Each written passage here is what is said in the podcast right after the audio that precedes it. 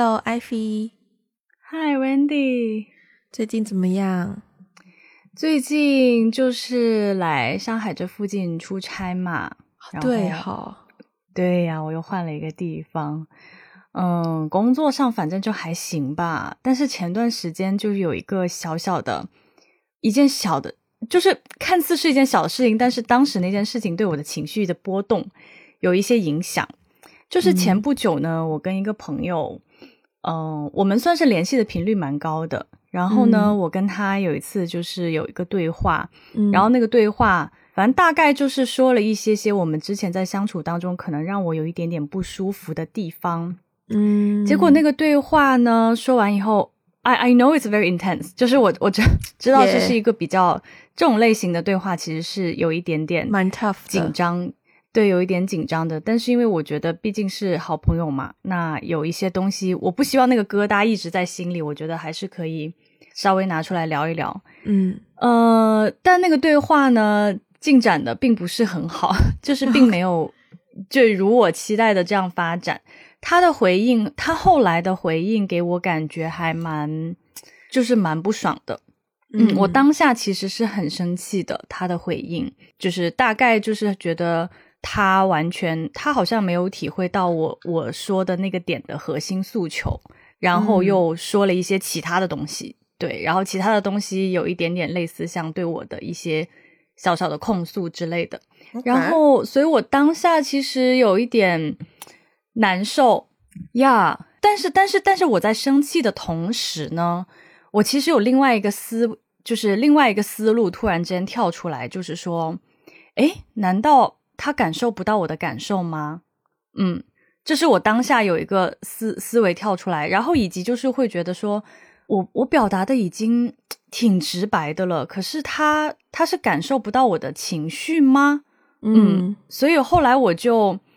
就联想到，就是他的工作，包括他的性格，可能就会让我联想到一个 topic，就是说，诶，我们每一个人的共情能力好像是不太一样的，对。所以就会有了一些更对于共情能力呀、同理心这个话题的思考。你刚刚描述的时候，我想到一个我们好像很久没有听到的词，叫做叫做冷血。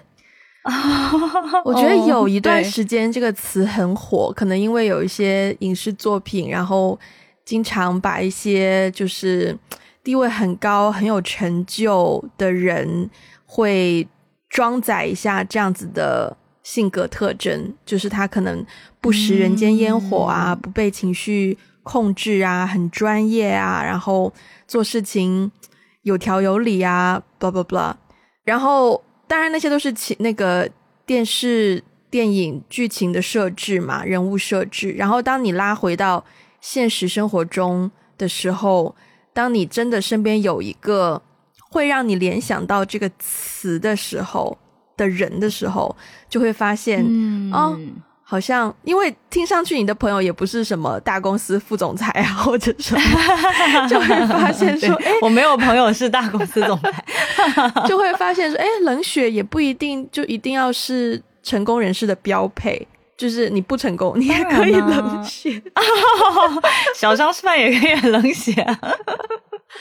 嗯，但我就会很直觉的发现，说好像，你就是我会直接联想到一些职业或是一些人物画像，就是会跟，嗯，好啦，我们如果我们今天聊同理心嘛，同理没有同理心，是不是就差不多就 equals 等于冷血，对吧？差不多。哎，其实其实我觉得可，我觉得冷血是一个。很极端的，对对对，呃，程度，对对对，对我觉得没有同理心。其实哈，说实话，我觉得大部分人，就是特别是在大城市里面，我觉得大部分人都不算是很有同理心的。就是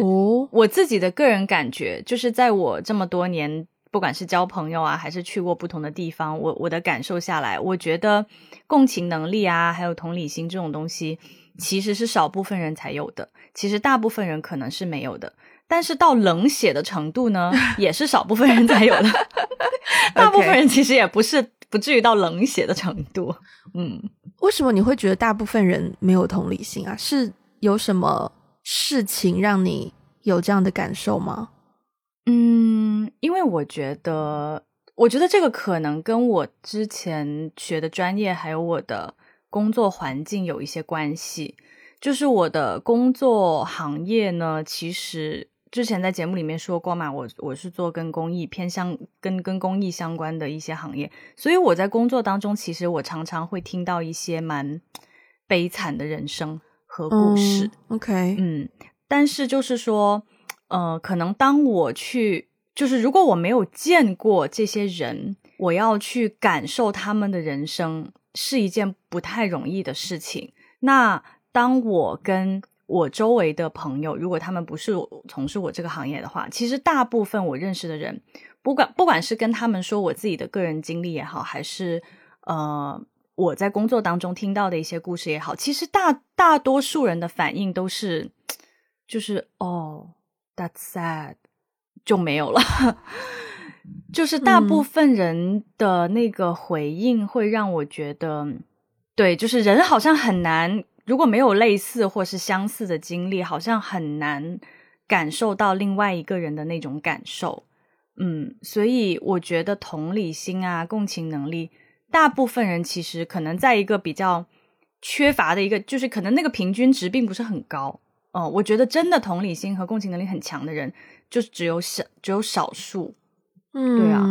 我觉得我们今天一路下去也会再次聊到这个。东西，但是在我们呃进入更深层次的探讨之前，我想要先问你说，嗯，就我们刚刚对话当中都有提及到专，就是你工作的行业这样子的问题。我们不是在 labeling 标签化任何专业或是行业，但是就凭我们自身的经验。有没有觉得同理心是可以从对方的大学专业中看出端倪的？嗯，就是对我我我不想在这里下一些很那个的结论哈，但是根据我多年的 从业经验呢，我觉得不能说完全看出端倪吧，但是这里面一定是有概率的。嗯，这个概率就是说我。我个人观点啊，不代表本节目观点。我个人观点呢，就是相对来说，我发现在我所有的朋友里面，或是我所有接触过的人里面，如果他读的专业比较偏大文科类的，人文人文学科类的，人文学科也也包括就是媒体啊，然后艺术啊，就是这这这方面的哈，就是我说是一个很泛的人文学科类的专业的人。我觉得相对来说，那个同理心好像会高一点，对。然后 versus 如果是我遇到周围的朋友，如果是读偏呃理工科类啊，包括商科啊、金融啊等等的话，对啊，我觉得大家他们的那个逻辑性会更强。然后如果是讨论到一些偏需要感性、需要共情能力的一些点的时候，呃，我觉得那个反应真的是不太一样。嗯，我想到另一个。就是剧集的经典人物，你有看过《The Big Bang Theory》吗？生活大爆炸。我我看过，嗯，我看过，但是我没有连续看，我就是 randomly 看过几集。但你记得里面的主角 Sheldon 吧？我记得啊，他就是一个，他就是一个，对，你会用怪咖，但是他就是在他那个行业里面，他就是一个天才。对，你知道，你知道，除了除了《Big Bang Theory》之外，还有另外一部剧集，好像叫做什么《The Young Sheldon》，就是专门描专门写他十 来岁就去上大学，然后跟所有大学生里面的生活日常。对，他就是一个很 typical 的，就是影视形象一定都会是比较极端化嘛，就是没有他，我觉得 OK，我觉得我可以说他完全没有共共情能力，我甚至相信编剧在写这个角色的时候，第一条就是完全没有共情能力，然后完全不食人间烟火，然后他就是一个很这样子的呃经典形象，他的背景就算是工科、理工科，很 typical 的理工科，嗯嗯，然后。唉，我还是很想要分享我生活当中出现的一个案例。我不知道对方是谁。嗯，你说。对，等，但是但是说到刚刚 Sheldon 的那个点，我觉得很有趣。如果 Sheldon 出现在你的生活中，你会想要跟他交朋友吗？我会耶，其实。等一下，我重新我重新思考一下这个问题。哎，OK，因为我我身边有朋友喜欢看 Sheldon 的，就是喜欢看那个 Young Sheldon 的剧集，甚至会跟他的小孩一起看，which 我觉得很很 totally fine，而且也也蛮有趣的。就是 we make fun of it, right from the show, not the person himself。如果真的出现在身边，首先我觉得唯一的情况有机会认识到这样的人，一定是在一个很学术的环境内，对吧？我觉得我工作环境内不可能。请到一个这样的人，跟公司文化有关系。我觉得我们公司文化不可能请到一个这样子的人。如果是真的认识到一个 ，I don't, I guess I don't mind knowing him. 嗯，I don't mind having his phone number and be able to have this resource to ask questions when I need to. 你需要问他什么样的问题啊？好笑。就如果可能，如果可能有一天我写，Come on，如果有一天我写一个剧本跟宇宙那个黑洞有关，那不就是对吧？但是说真的，就是 ，I'm pretty sure 这个人本身应该也不会愿意出席我们的各式各样的 party，对吧？所以 I don't need to bother him either。就是 Yeah，I don't mind get to know this kind of person，but I don't think he or she also wanted to have a like friendship kind of relationship. Yeah. 我觉得你这个回答非常的滴水不漏。 但我之所以问你这个问题，是因为我认我我确实认识这样的人，我不是从一个什么学高端的学术会议上面，就是就是朋友的朋友，就是呃不不能说我认识 particularly 一个这样的人，因为我我觉得他们可以是一类的画像，嗯嗯对对对，就是有相似性，就就比如说。你也知道有一些，就国内有一些什么天才班、少年班，就是那种呃十五六岁上大学就很很很厉害、很聪明的那种。我我大概认识几个这这样子的人，不不是很 close，就是关系不是很 close，只是呃刚好就是在一些场合里面认识遇到。我我并不是很想要跟他们 交朋友，这就是我的答案。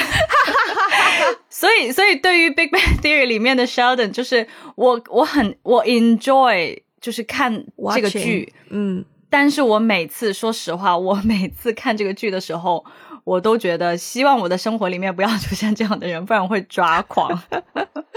I don't 对，Again，我不介意有这样的人出现，但是其实如果这样的人跟我要共同做一件事情的话，比如说如果你们是室友的话，你哦不行，我我我，I live by myself for a reason，yo，就是对。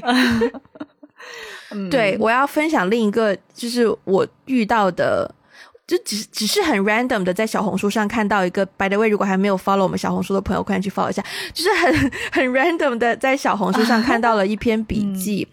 因为香港很多金融公司嘛，然后也有很多嗯，可能在美国念完本科，然后来香港呃工作的。同龄人啦，然后我有一天就在小红书上看到一篇笔记，然后呢，他就是那个账号，他就是打一个这种，呃，大学本科在美国念金融，然后现在在香港从事金融业的什么什么买方还卖方什么 side 的东西，就是我也不懂 什么 side，对对，然后反正就是他就是主打这样的一个精英人设吧，我的感觉，嗯，然后他有一篇笔记就写说一些他的。呃，成功经验分享，或者是他是如何花了几年的时间走到今天这样的位置的这种类似说干货型的笔记吧。然后呢，它里面就罗列了几条呃，他认为很有用的建议和经验。其中一条呢，就是叫做每年要，我不记得他原本用的措辞，但是我 get 到的意思就是每年要刷新自己的朋友圈，然后每年要认识五到六个。不仅仅是新朋友哦，是五到六个，嗯，什么见识啊，或是经验呐，或是什么什么比自己更广的新朋友。然后我当时看到这一条的时候，我就没有办法再继续往下刷了。我就想说，天呐，原来认识就是社交这件事情还是可以量化的，哦，就是 是是有点 impressive。然后我就。然后我就联想到我们我们说的就是大学专业可不可以看出端倪？我必须要说，学校里面特别是大学给到的专业训练，真的 depends on 你是什么科系。有一些训练其实真的是反人性的，就比如说要你 什么东西都量化这件事情。而且我啊，讲到这个，我觉得有点小激动，因为我我真心觉得现在的很多大学的培训，他培养的不是一个成熟的成年人，他培养的就是一颗螺丝钉，就是你在这个行业所需要的，嗯呃一些特质集中在一个刚好是 happen to be 人类的身上的这样一个物体，他并没有充分的去教育你如何做一个。Good human being，我们上一次是不是狂狂聊到 being？他就只是在 对对，所以我觉得大学专业的训练其实真的是会影响你的同理心或共情的能力，就是因为像理工科这种东西，常常我现在从事的工作有一些类似于 engineering 嘛，那我们的思维方式就是出现一个问题，yes or no，就只有两个选择，yes 就走另一条路否就走就是。另一条路就是一一定是这样子不断的去选，可是人性本来就是复杂于这个。可是当我们习惯了这个思维方式之后，你再回到正常生活当中，有的时候的确是很难转化回就是 正常人的思维去 看待一个生活当中的问题出现的时候，你该怎么样去解决？Yeah，嗯，就你你刚刚说那个就是交朋友。呃，就是量化自己的社交那一段，我我觉得很很很有趣。就是说，因为这个东西它能够被量化，说明很多东西它是能靠标签去量化的。因为如果就就就就举个例子，你刚刚说啊，要交什么五个以上，什么见识比自己广，这个比自己厉害，那个比自己厉害的人。作为新朋友的话，那你怎么去定义见识比自己厉害，然后什么比自己成功呢？对吧？你一定是有一个标签，你才上来先问你都去过什么国家呀？我去过西班牙、葡萄牙、美国、英国，然后看对方，然后数一数，对。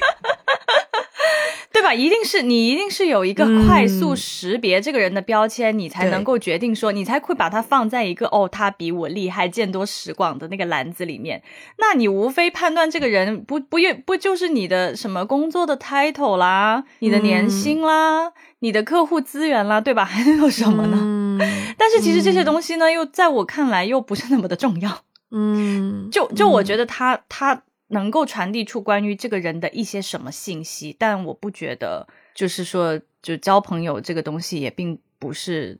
not necessarily the most important thing。嗯，again，我们没有在呃 labeling 一些专业，只是说，的确，专业的训练好像是会对你看待这个世界的方式有关，会影响到。嗯，对对，嗯，我刚刚好像不小心。在讲同理心的时候，又提到另一个词叫做共情。就我们开录之前，你不是也问这个问题吗？同理心跟共情是不是一样的？我稍微查了一下，他是说两个都是翻译自英文的 empathy，嗯，所以是一样的，只是在中文里面，可能一个会同理心更像是名词，共情更像是动词。那你你你是不是有你自己的看法？因为我觉得同理心，我也不知道，就是这这两个其实。大概率都是差不多的意思，但是可可，但是好像平常我会用同理，我会用共情多于同理心，因为你不觉得很妙吗？就是我觉得共情就有一点，你能不能共同感受到同样的情绪？嗯嗯，就就我觉得共情听起来是更嗯具体，能够解释这个这个这这种感受的。对，就是能不能感知到他人的情绪的那种感觉，所以我平常用共情会多于用同理心。我对于同理心的“理”这个字是理解的意思，所以我觉得理解同理嘛，就是你能不能同样理解对方，无论是对方的情绪也好，maybe 对方的出发点也好，或是对方的动机也好，所以好像。我没有一个 preference 啦，但我觉得这两个好像我们好像是可以放在一起去聊的。嗯嗯嗯。那你觉得你是有 同理心的人吗？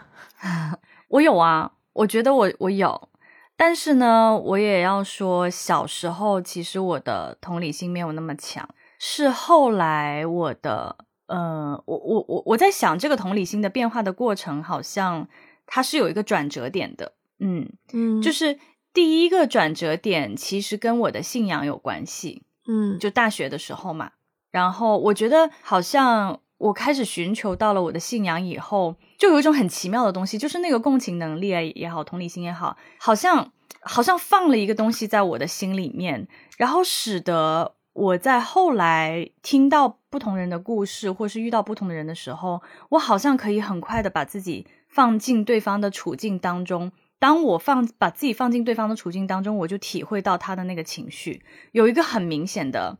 呃指标吧，嗯。就是我以前，如果我听到跟我很不同的人生经历，其实我很难有什么情绪，因为我不了解，嗯，我不了解那他的他的经历都是带给他什么样的影响或什么样的心情。但是后来，我好像就能够很快的体会到对方的情绪，并且我会我会想要掉眼泪，嗯，我觉得这个点是一个蛮明显的分界线。嗯，然后再后来呢？我不得不说，再后来，我的专业跟我从事的行业确实给我带来了更多，就是加强了我这方面的能力。嗯，可能是因为就是行业还有对，就是行业的关系，会呃遇到很多，会听到很多不一样的人生。嗯，然后会接触到很多真的跟我以前可能跟我的。呃，生长环境很不一样的经历的人和事情，然后那个东西就是会加强我的同理心和共情能力。我觉得它真的是对我有一些一些加强，而且因为毕竟哦，还有一个很重要的关关键点就是为什么我觉得专业和行业对我们人的塑造是很不一样的。就是说，我的工作很多时候，我们的解决方案其实是要去。帮助人的，嗯，人才是那个最终我们要帮助的对象，而不是一个事情。我们行业不存在业绩，不存在呃量化，就是有有一定有一定的量化了，但是不是那种量化，就是所以所以什么效率啊，什么呃量化呀，收益啊，在我们这里不太有，就是我们最最核心的，其实还是说这个人。这个这群人怎么样可以真的被帮助？所以，如果我们对人没有共情能力的话，我觉得还蛮难做做这一行的吧。嗯，对啊，那你呢？我很认真的去想这个问题，特别是你讲到说，以前你听别人讲他经历过的事情，你可能没有办法 get 到那个情绪或什么的，然后我就发现我也有一个分界点。我觉得我首先我天生算是高敏感人群嘛，所以我对于 这东西是天生的吗？其实也不好说。但是，嗯嗯，好，这天如果再仔细剖析一下，我应该有两个分界点。第一个分界点呢，当然就来自于小时候父母离婚之离婚的时候。离婚之前，可能我是一个比较无忧无虑、天真的性格，然后加上年龄也小，可能也不太会真的遇到突然一个朋友跟我说一些很严重、很伤痛的东西，所以我也没有需要去呃共情一些什么东西。但是离我爸妈离婚之后，因为我自己经历了一些事情，然后每次当别人跟我讲对方的。呃，经历的时候，我第一反应就会觉得，天哪，你一定跟我一样很难过吧？嗯，不然你不会要跟我讲，或是你不会呃难过到觉得你需要把它讲出来或什么样。然后我会更容易 connect 到，就是呃家庭有过一些不同经验的人，嗯，但是也是因为我算是被动的要去启动这种共情能力吧，加上。在很多不同的家庭生活过，然后我觉得我有一种读空气的能力。我我我我想起来一件事情，就是我大学刚毕业，就是那时候不是没拍毕业照吗？我不是去工作了吗？嗯，然后那有一次呢，那时候我们在剧场里面，然后有一次好像要彩排，然后好像因为要有上级要来要来看我们的 rehearsal。呃，然后不知道发生了什么事情，上级好像 cancel 了或是 delay 了，然后最后就让大家就是所有的工作人员都很辛苦，然后我就我就意识到说，现场工作人员好像状态不太好，我就觉得应应该要做一些什么去，就是让整个氛围气氛好一点。然后我就跟导演说，我那时候是导演助理嘛，我就跟导演说，因为我们在的那个剧场是一个比较偏的，就不是一个很中心的城，不是在一个很城市中心的地方，所以吃饭啊什么通常都是食堂，就也不会有一些什么珍珠奶茶，就不会有一些好吃的好喝的东西。然后我那天就跟那个导演说，不如我们去市里面买披萨回来给大家吃，然后可能就是会改善一下大家伙食，可能大家心情会好一点。然后导演就说这是一个非常好的建议，然后我们就做了这件事情。那是我第一次意识到，原来我感受到大家情绪不好这件事情对工作是会有帮助的。嗯嗯，因为以前我其实是无论在任何场合，我看到就我是很我是很怕尴尬的人嘛，所以我 feel 到现场氛围不对，我都希望能够做一些什么去去调整大家的状态。但是我觉得那些东西都真的只是一个情绪层面的东西，我我没有要去共情说你为什么要有这个情绪，我只能说我共振到了你的情绪，然后我不喜欢这种情绪在空气里面，所以我会想要对。第二个分水岭就是我研究生拍毕业作品的时候，我觉得这个我我要讲这个事，maybe 也可以跳去我们的下一个我想要聊的问题。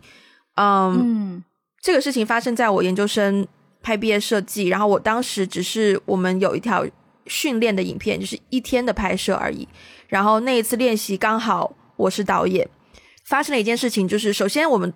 都知道预算有限嘛，然后所以我们要花的钱要买什么东西，要比如说机灯组他们通常都是要出车，所以一定要付钱请货车，然后继承就是每一程的车费我们都要提前预算的算的很清楚这样子。然后有一天呢，就出现了一件事情，就是有一个东西本来应该跟着那个机灯组的车一起从学校运到拍摄场地的，但是忘了。有人忘了，嗯，那个东西留在学校里，可是当时又很着急，所以就需要有人，呃，坐的士回去学校拿那个东西，再的士回来。那来回的计程车费，这笔钱谁去掏？有一个这样子的问题。嗯，我当时是导演嘛，我觉得我有决定权，然后我当时其实情绪很上头，我很不高兴，嗯。有人犯了这样的错，所以我就说，谁忘了这件，谁忘了这个东西是谁的责任，谁自己去掏这笔钱。这笔钱不应该从我们的公费里面出，因为我们本来预算就很紧了。你做错事不应该让，就是不应该让我们帮你擦屁股。我是一个这样子的态度，但是剧组里面的其他人就觉得我不应该这样子做决定，就觉得，嗯，大家都是同学，大家就是应该互相 cover。所以，Wendy，你不可以这么自私。我我觉得这件事情现在都有趣，可以拿出来讨论。因为，嗯，好，我先问你，你觉得应该那笔钱应该从哪里出？好了，如果我是你，当然，当然啊，我觉得这个的 context 是你刚研究生毕业，对不对？我还没有毕业，我当时在第二年准备毕业，所以。所以那时候还很年轻嘛，还没有特别多的工作 经历。对，因为因为我我我之所以问这个问题，是我刚刚在听的时候，我觉得如果我是你，如果是年轻的我跟现在的我的处理方式也会很不一样。嗯，如果是现在的我处理方式，我会自己付了。就是现在的我，因为因为我也就是也算是已经 到到了一个年纪以后呢，就有的时候要去。呃，管理一些项目啊，或者是我也会呃招一些更年轻的小小同学进来一起做事情，怎么怎么样。所以当我是被放在一个 leader 的位置的时候，嗯，其实下面的人不管是粗心也好，或者怎么样做错事什么也好，我我我会我会先把它给 cover 掉。但是呢，我事后可能会单独 找那个人跟他单独聊一聊。嗯呃，就是我想知道他当时，比如说他为什么会忘了，或是他是粗心呢，还是他是怎么怎么样的？他当时遇到了些什么事情？我可能会单独私下里再去找他，但是在大家都在的场合下，或是在当下那个 需要快速解决这件事情的时候，我我一定会先，就是我我就我就。就其实有点吃亏嘛，就是说说白了，但是我我会先把这件事情这个场面给嗯抚平之后，我再私下去找他去解决。对对对对，我当时就是完全没有这个 concept，我当时就是 本着一个就事论事、所谓专业的态度去看待这个问题，然后我就觉得你没有完成你的分内的东西，所以理理所应当是你要去就是掏这笔钱。然后，of course，那个问题后来 somehow 也就也就也就解决了嘛，反正都过了这么久了。但后来我得到的一个嗯回馈呢，就是我觉得我被排挤了，就是我就发现。对，我就发现我们班的其他同学他们会自己约做一些事情、聊天啊、喝酒啊，然后我就是完全没有被邀请到，然后事后我才发现他们去了。这件事情对我伤害非常大，然后也让我去思考：呃，是是我太冷血吗？是我太追求所谓的专业吗？是我要求的不合理吗？但是再加上前面我讲到的，我不认为我是一个没有共情力的人，所以当时那个事情发生之后，我就会去反思说，我知道他他当下肯定会，就我当下是 sense 到他觉得委屈，或是他觉得他也不知道该怎么办，他觉得也很害怕，可是我就会觉得，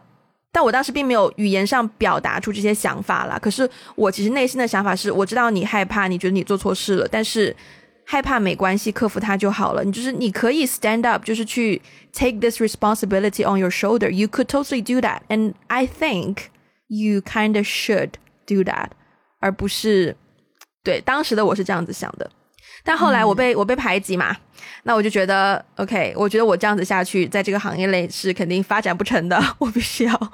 我必须要改善、纠正自己的这种过分算完美主义吗的一个问题。然后我就主动的，我觉得当时我是用，我当时常常说是我是 EQ 不足，用 IQ 去补，就我把它设定成我的一个 SOP，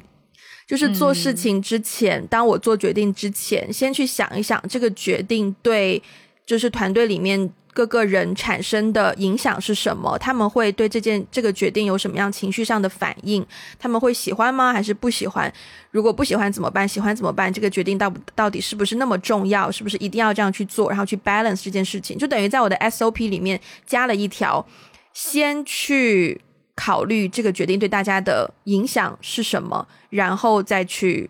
执行它。就我变得会主动的去要求自己。做这件事情，我觉得这个是对我来说一个非常非常非常大的改变。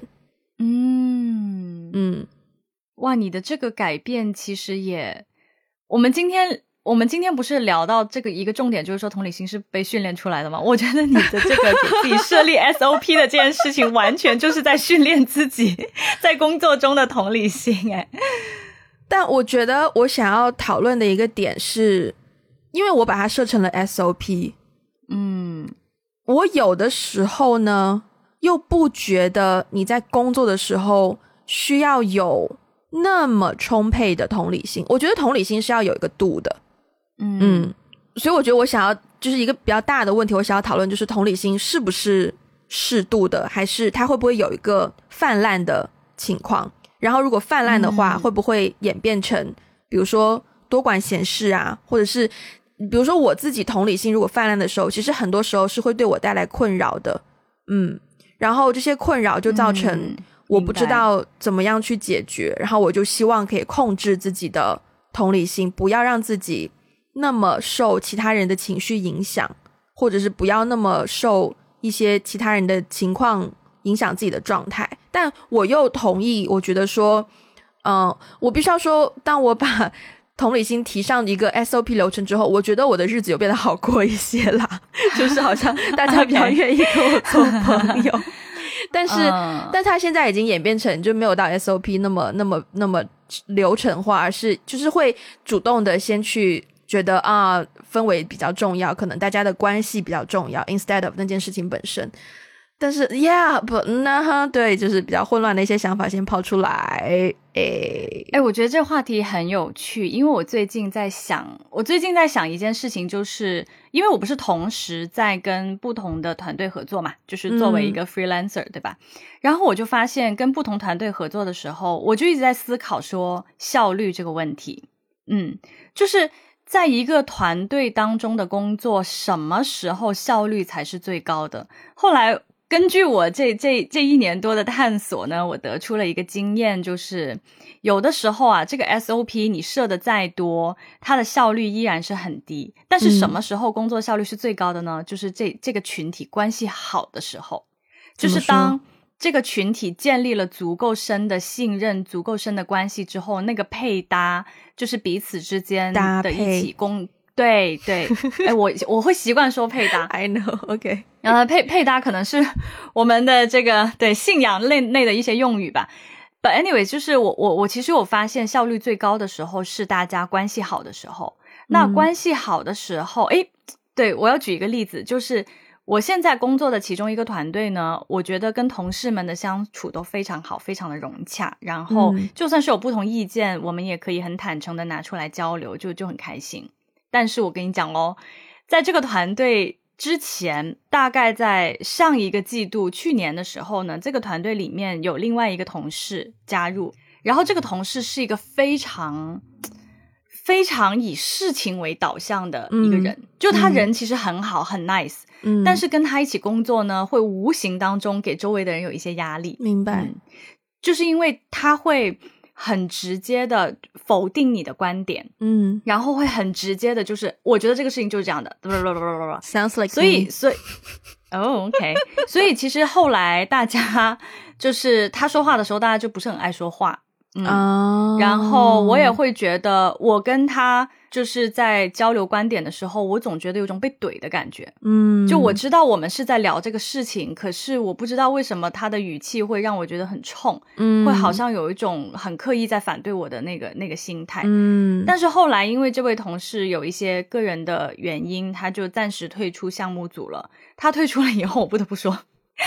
整个团队和谐了非常多，而且工作效率也高很多。就是在做决定的时候很快，可以就是 move fast forward。然后呢，所以我在这件事情上，包括包括我刚才最一开始提到的那位朋友，其实呃，我们私下里关系真的是还不错。但是我们一起共事的时候，我们共事了一些小小的事情以后，他其实会给我有一种压力。如果下一次再有同样的共事的机会，我不确定我我还是不是愿意。想要跟他一起共事，还是我我觉得我们的关系就 keep it personal 就好了。嗯，对啊，所以我是觉得关系好，其实它才会让这个团队的效率更高。但是关系好的纽带，其实是我觉得是同理心和共情能力会发挥很大的作用吧，在建立关系这件事情上。嗯，所以我现在的一个体会就是，通过这这这一两年跟很多不同的团队合作，我自己有一些体会。这个体会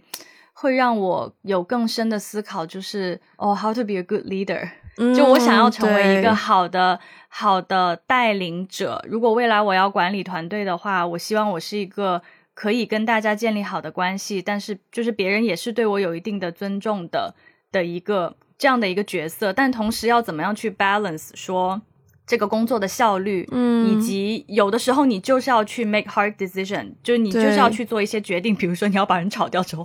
就是你就是要去做一些比较令人伤心的决定。但是怎么样做这个决定是让，嗯，对，就是就是有一个良好的关系，但是同时它也是对这件事情整体的发展是有好处的。我觉得它就是一个一个平衡，嗯，但是但是我觉得最近我的这个工作上的体会，确实也让我在同理心，在工作场合当中的同理心，让我有很多的思考。嗯，我我也很，我也我也有一个例子可以分享，就就是就像你说的，你的前面的那个同事，他好像一上来就会很快的、很果断的，可以给很多意见啊，或者是决定啊，觉得。这个要这样子，或是那个不应该怎么样怎么样？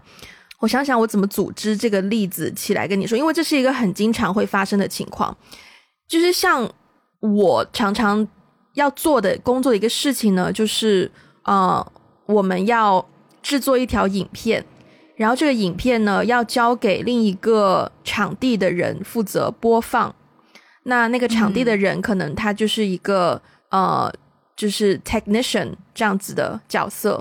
但是呢，如果我更就是发挥共同理心、共情力一点，跟他沟通的时候呢，嗯，我会问对方请问一下，你们接收什么样的视频格式，或者是什么样的视频格式比较方便你去播放这个影片？其实很多情况下，对方是可以接收 MP 四也好，MOV 也好，我就只拿这两个打比方，好吧？嗯，或者他还有，我就不我就不深入更多 technical 的 detail，反正就是他可以，他可以，其实他应该通有些情况是对方有能力转换。呃，从某一种格式转换成另一种格式，有些情况对方是可能没有能力的，他可能就只能接收某一种特定的格式。所以通常我们会先问，问完之后呢，对方呢可能又会就告诉我说啊，都可以，你们你们你们什么方便就做什么。但对我们来说呢，其实也是我们既可以输出这个，也可以输出那个，对吧？然后呢，就会出现没有人做决定，没有人做决定怎么办呢？可能我们的那个 animator 或者是剪辑师，他在输出的时候呢，他就要多花十分钟的时间，多输出另一种格式，然后就变成两条影片一起上传给对方，等于时间就 double 了。那在有一些情况下，可能我们的这个职工是按时薪去算的，那他的时间就加倍了，等于我们就就要多花一点钱，就是 for 没有人做决定，这个时候就是一个很典型的效率就。出现了问题，嗯，是，但大家合作好像很尊重对方的意见呐，然后就是很友善呐。可是其实是实际上效率就真的就是被对。可是我觉得我这个例子，因为它很 specific，它其实是一个不那么，它是一个无伤大雅的决定，所以包括约时间也是一个很经常出现的情况，就可能哇，这个真的是。对方可能会跟你说啊，我都可以呀，就对方想要 be flexible 嘛，就有的时候的确是对方很 flexible。我看到 Ivy 有话说，你先说。对我先说是不是？对我回应刚刚那个例子，我反而觉得刚刚那个例子是关系不到位，才导致没有人做决定。哦，就是对，但是但是我必须要讲，我必须要什，就是我不知道你问后面要讲什么，但是我必须要反驳一句，关系不到位，因为这可能是 one and only time in our life we're gonna be。Cooperating together，哦，对，就你出去办活动，你不可能每一次都去同一个场合办活动，你可能常常换不同的场合，然后那个场合也有不断的他们的人员流动，所以你真的很有可能就是对，明白。但是因为因因为刚刚那这个例子很有趣，是因为我在我设我设想了一下这个例子在我的工作团队里面，呃，会会怎样？就是因为我发现我我现在比较紧密的会跟我的。呃，另外一位搭档，其实他也是我同事，但是我们在一些项目上，我们的我们是非常紧密的关系嘛。我们两个，我觉得之所以会达到一定程度的效率，是因为关系很到位，就是关系真的很紧密，所以呢，会很直接的做决定，就是会很直接的提出来，不如我们就这样。然后问你，如果我们要是不是？对对，比如说，如果经常我们要约一起办公讨论一些事情，他也会说，我都。我都 OK，就时间地点我都 OK，你定，我真的就会直接定时间地点，懂懂，然后这个效率就很高，就我不会给他那么多选择，你选一下呀什么。通常我给别人选择的时候，都是因为我跟他还没有那么熟，我有点不好意思这么粗暴的就定一个场地。但是如果真的比较熟的话，就直接定了。哦，嗯。